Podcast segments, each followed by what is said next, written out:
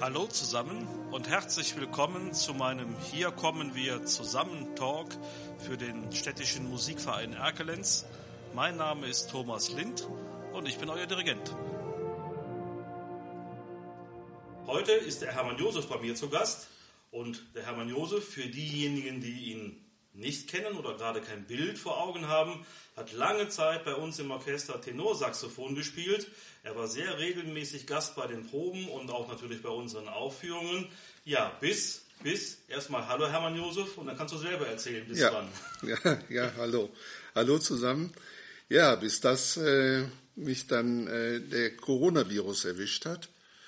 Das war im April letzten Jahres, Ende April, und der hat mich doch für lange Zeit aus der Bahn geworfen, so dass ich äh, nicht nur Quarantäne, sondern es war einfach nicht möglich zu musizieren und es war auch, glaube ich, nicht angebracht, äh, Kontakt zu anderen Menschen zu haben. Ich habe mich da so streng an die Regeln gehalten, mache ich heute noch in der Hoffnung, dass ich nach dieser Infektion Ruhe haben werde und wenn nicht, dass ich auf keinen Fall äh, andere womöglich noch anstecken könnte. Das weiß man ja alles nicht. Das ist alles sehr ungewiss, wie da die, wie die medizinischen Auswirkungen sind. Man weiß es halt nicht. Man weiß es tatsächlich nicht. Und wie war bei dir der Krankheitsverlauf? Es war ein relativ milder Verlauf. Ähm, alle Symptome, die man so kennt, die habe ich mir mitgenommen. Ähm, es war aber nie die Gefahr, dass ich hätte ins Krankenhaus gemusst. Gott sei Dank. Ja, Gott sei Dank. Also das ist dann bestimmt eine Qualität, wo man über, über ganz andere Alternativen nachdenken muss. Ähm, was wohl bis heute der Fall ist, dass ich nach wie vor unter, unter Atemnot leide. Das ist wohl noch eine Nachwirkung, mit der ich noch so ein bisschen zu kämpfen habe und was auch Auswirkungen hat auf mein Saxophonspiel. Okay, Hermann Josef, du sagst, äh, die Corona-Erkrankung hat noch Auswirkungen auf dein Saxophonspiel. Wie muss ich mir das vorstellen? Inwiefern hat das Auswirkungen? Ja, mein, meine Luft reicht also nicht, um einen schönen Bogen spielen zu können. Es, ähm, es reichte anfangs, als ich das erste Mal nach der Erkrankung das Instrument wieder in die Finger genommen habe, ähm, dann war so nach einem, anderthalb Takten war Schluss, dann musste ich wieder los, los äh, ähm, aufhören. Man kann es vielleicht damit vergleichen, wenn man die Zeitung liest und nach jedem Satz Luft holen muss. So ungefähr hörte sich dann auch das Spiel an. Das war, ähm, um es nett auszudrücken, das war grottig. Ich habe das dann noch mehrere Tage hintereinander versucht und es wurde einfach nicht besser. Und dann habe ich mir gedacht, jetzt suchst du dir einfach mal fünf Etüden raus und die spielst du jetzt immer wieder, um zu sehen, ob es einen Fortschritt gibt. Also nicht unterschiedliche Stücke, sondern immer wieder die gleichen oder dieselben Stücke.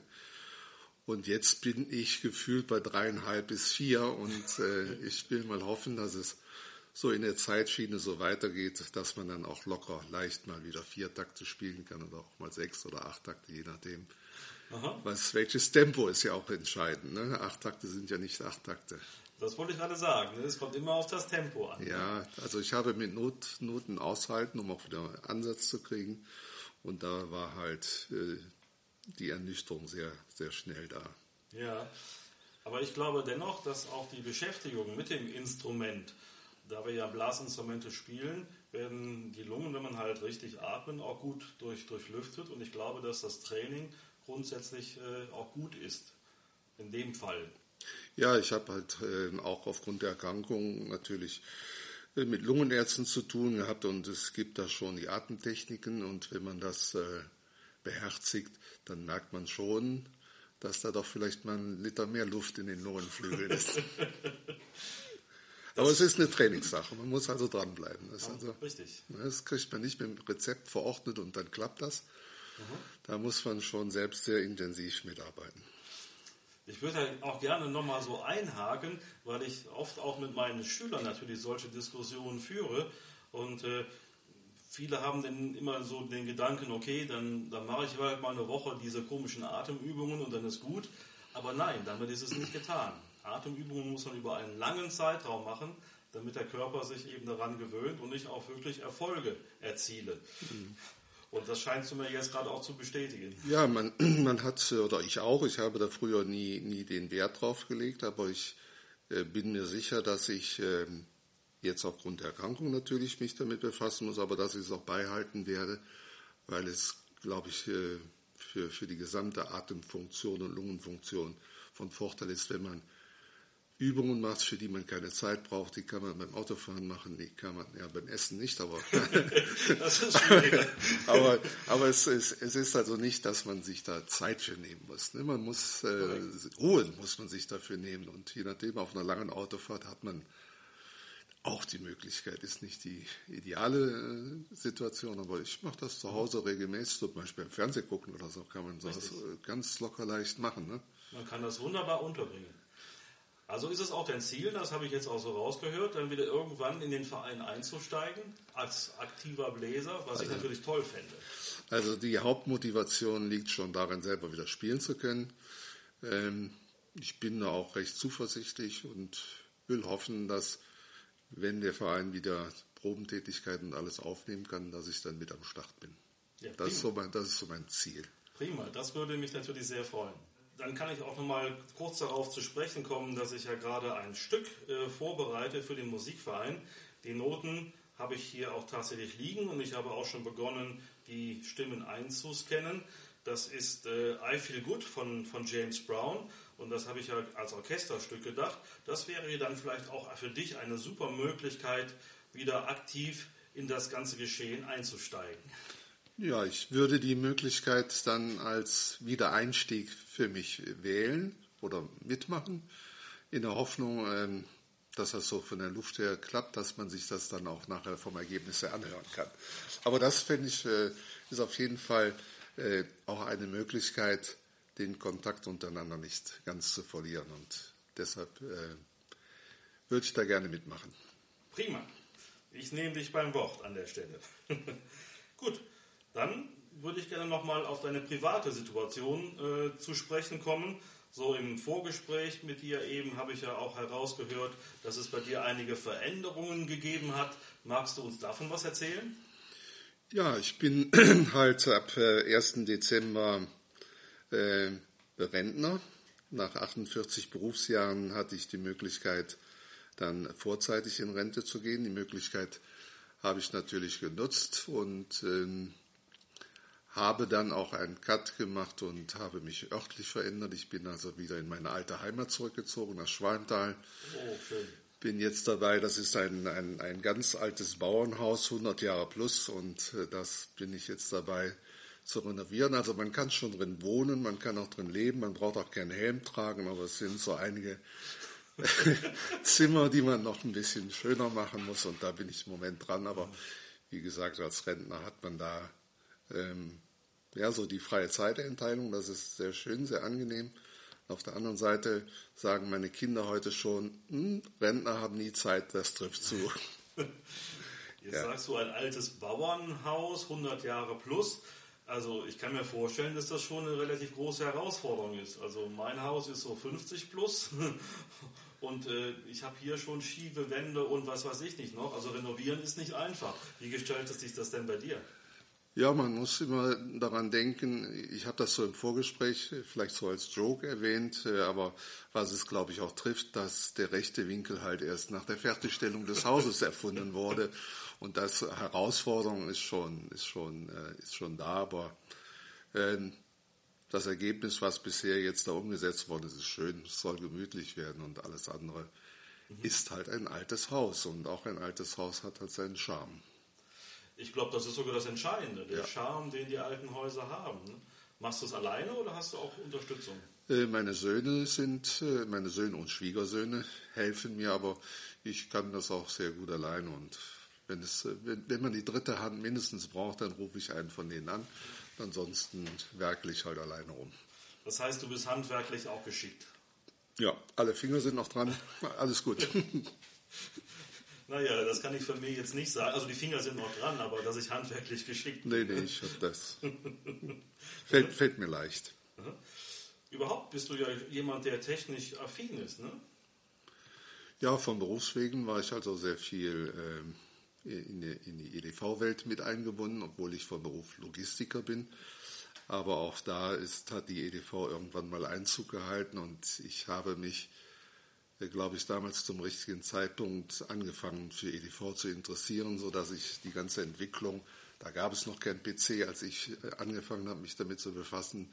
Aber ich habe dann diese PC-Welt von Anfang an mitgemacht und ist mir immer sehr leicht gefallen und ich habe es auch immer gerne gemacht. Ich habe irgendwann mal Pro Programmierer gelernt, vor gefühlt 50 Jahren. Von daher ist der nötige Hintergrund da auch, äh, dass einem das nicht schwerfällt. Also was ich jetzt hier so mache, wenn ich jetzt Noten verteile per WhatsApp oder auf andere Art und Weise, wenn ich MP3-Dateien schicke, da Sachen herunterzuladen und sich das anzuhören und damit im Instrument mitzuspielen, das ist für dich alles kein Problem. Nee, mit Sicherheit nicht. das ist ja erfreulich zu hören. Da hatte ich ja schon in Gesprächen jetzt andere Erfahrungen gemacht. Ne? Mhm. Könntest du dir denn auch vorstellen, da anderen Hilfestellung zu leisten? Wenn Hilfe ähm, erwünscht wird, dann bin ich gerne bereit. Ich fahre auch dahin und unterstütze vor Ort. Das würde ich gerne machen. Also wer da Schwierigkeiten hat, äh, ja, stehe ich zur Verfügung. Ja, das finde ich großartig. Und ich denke, wir halten es einfach. Äh, wir machen es doch so, wer deine Hilfe in Anspruch nehmen möchte in dieser Beziehung, der kann sich doch einfach über die WhatsApp-Gruppe melden und dann schauen wir mal weiter.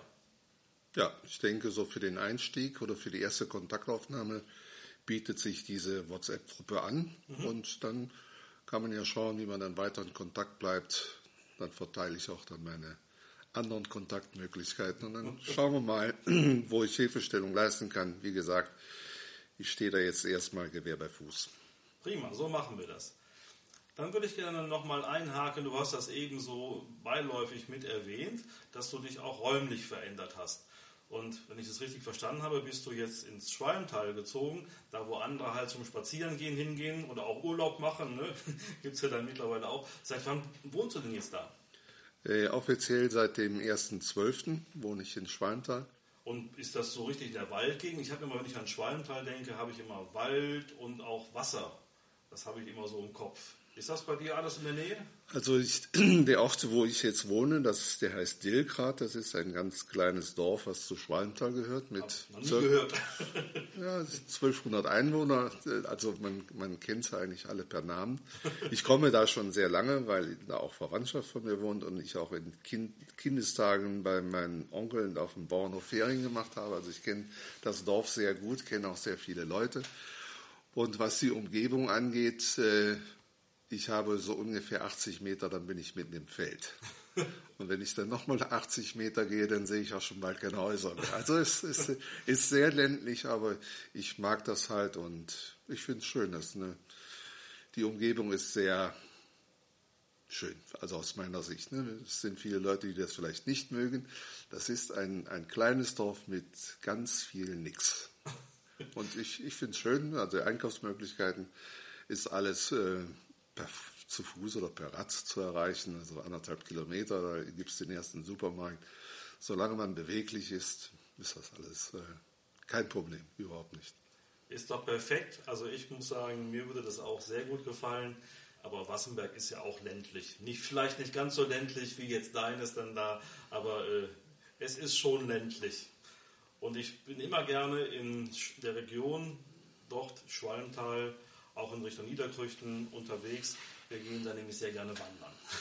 Ja, da gibt es genügend Möglichkeiten. Auch die WB-Wanderwege sind, äh, ist ja einer in, in, in äh, den Lahr anfängt, was zu Niederkrüchten gehört und dann genau. um den Borner See geht. Das ist schon eine sehr schöne Ecke, muss man sagen. Da kann man schon laufen und die Seele baumeln lassen. Schön. Dann haben wir jetzt ein bisschen Werbung gemacht für die Region, in die du gezogen bist. Ja. Könnt alle gerne vorbeikommen, ja. Hermann Josef, ich bedanke mich sehr, dass du heute hier bei mir zu Gast warst und an diesem Format Podcast halt teilgenommen hast. Vielen Dank und ich hoffe, dass wir uns bald wieder aktiv wiedersehen oder zumindest hören. Ja, erstmal Dankeschön für, für das Interview. Es war sehr schön, sehr angenehm. Und äh, ich schließe mich natürlich dem Wunsch an, dass wir in nächster Zukunft wieder face-to-face uns sehen und vis-à-vis -vis und üben können und musizieren können. Zusammen.